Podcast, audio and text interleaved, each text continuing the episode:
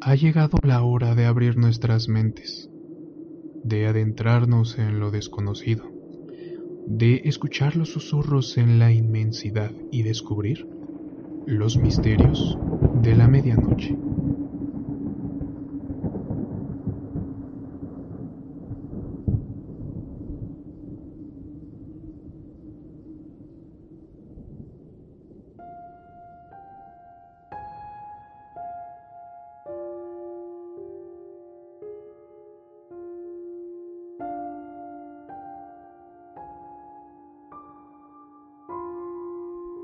El hombre, desde sus orígenes, ha necesitado de la música para expresar sus necesidades, sus deseos.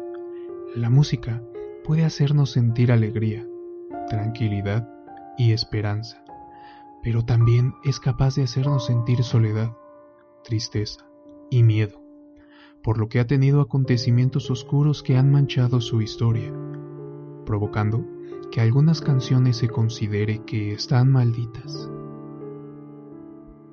Uno de los ejemplos más antiguos es el de Gloomy Sunday, un tema de 1933 compuesto por el húngaro Rezo Ceres, que ha provocado el suicidio de miles de personas alrededor del mundo tras escucharla, incluyendo al mismo autor, quien se estranguló con un alambre en la cama del hospital donde yacía en 1968. La canción fue grabada por primera vez en 1935 por el cantante húngaro Pál Kalmar. Curiosamente, Kalmar perdió su voz tras una operación de garganta el mismo año en que Ceres se suicidó. La prensa de los años 30 y 40, época en la que se estrenó, relacionó la canción con al menos 19 actos de suicidio. En 1941, Billie Holiday hizo su propia versión para los Estados Unidos, pero esta ya era conocida por la sociedad como la canción húngara del suicidio, por lo que la BBC retiró el tema de su programación.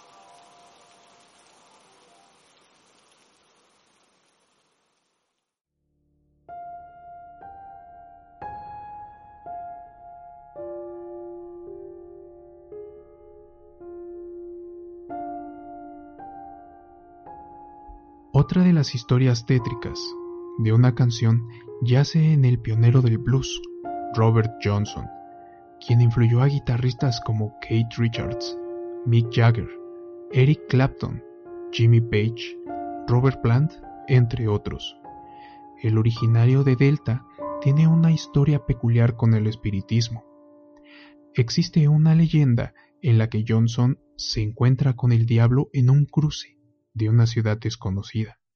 En este cruce, el músico le vende su alma, a cambio de ser uno de los precursores del género musical que influiría en el rock. Se dice precisamente que una de sus canciones, Crossroads, está maldita debido a su encuentro con aquel ser maligno. Muchos artistas han hecho su propia versión de la canción, como de Old Man Brothers, quienes perdieron a Dwayne Allman, uno de sus miembros principales en un accidente de motocicleta. Lynyrd Skirland, que sufrieron un accidente aéreo tras el lanzamiento de su exitoso álbum Street Survivors en 1977, en el avión en el cual Aerosmith había utilizado ese mismo año previamente. La relación más conocida con este tema y sus vestigios ha sido la tormentosa tragedia que le aconteció a Eric Clapton, después de que su hijo de cuatro años se aventara desde el piso 53 del apartamento del amigo de su madre. El aclamado guitarrista ha tocado durante años Crossroads e incluso nombró a un festival con ese título. Curiosamente, el blusero Robert Johnson ganó popularidad después de haber muerto a los 27 años, la misma edad en que murieron posteriormente artistas como Jim Morrison, Brian Jones, Janis Joplin, Jimi Hendrix, Kurt Cobain, entre otros.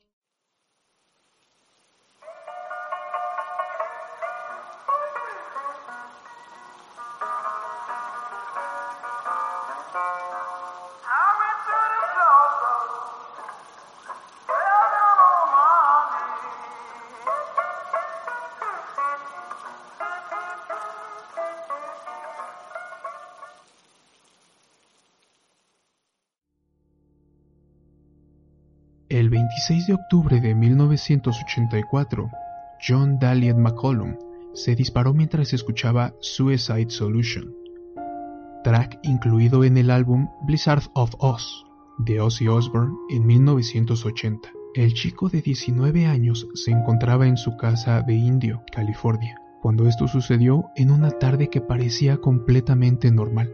Él fue encontrado con la canción sonando en una tornamesa y con los audífonos puestos.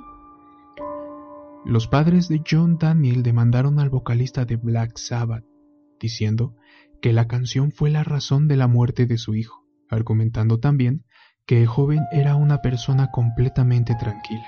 A pesar de que este caso fue revocado por el estado de California en 1988, otra familia de un joven llamado Michael Weller demandó por la misma causa a Osborne ese año.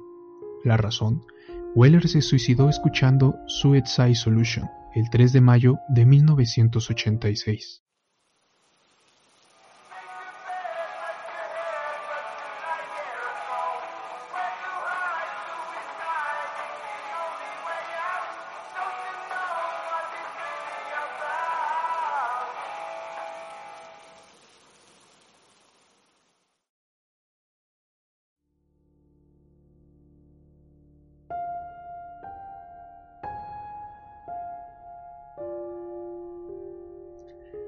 Charles Manson, famoso por haber reclutado a un grupo de personas, mejor conocidas como The Family Manson, para predicarles de odio hacia el mundo en un tiempo de amor y paz en 1967, se convirtió en uno de los criminales más populares, luego de que asesinó a siete personas en 1969, bajo la filosofía Helter Skelter, una interpretación propia de Manson sobre la canción de The Beatles incluida en el White Album, que según él hablaba de una inminente guerra racial entre blancos y negros.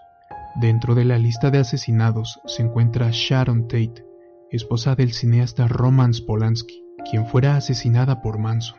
Lo más perturbador de esto es que Tate se encontraba embarazada de su primer hijo.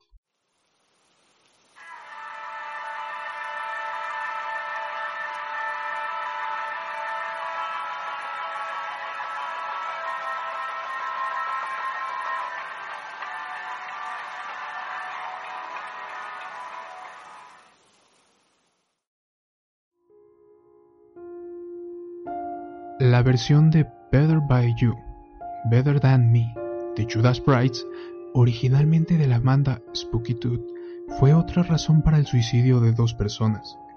Un chico de 20 años llamado James Benz y Ray Belknapper, de 19 años, los cuales se dispararon a sí mismos cuando asistían a una predicación que se llevaría a cabo en una iglesia luterana de Reno, Nevada.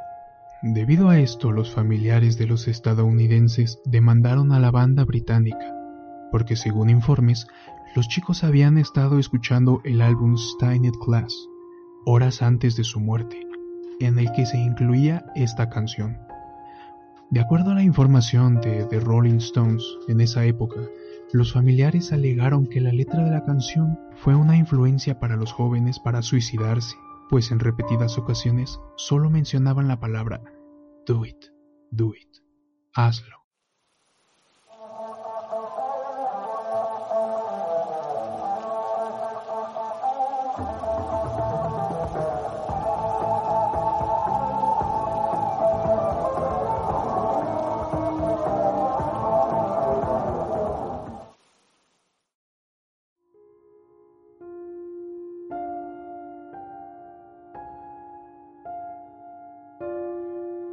Después de lograr el éxito con Grace, álbum que David Bowie consideró uno de los mejores jamás hechos, Jeff Buckley se ahogó a un costado del río Mississippi el 29 de mayo de 1997.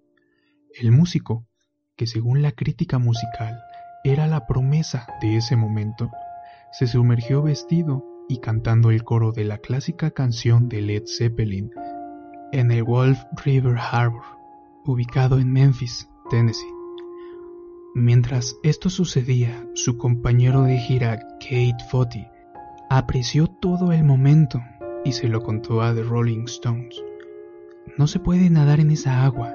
¿Qué estás haciendo, hombre? Pero Buckley se sumergió en las aguas, sonriendo, mientras cantaba el coro de Whole Lotta Love de Led Zeppelin.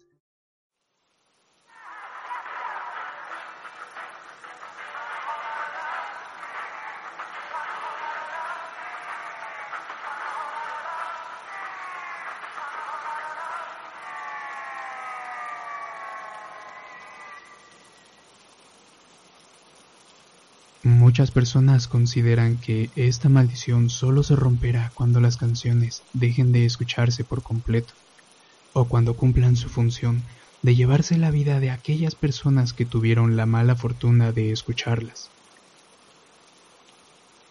Acompáñanos en este programa la siguiente semana, donde volveremos con más contenido y más misterios de la medianoche.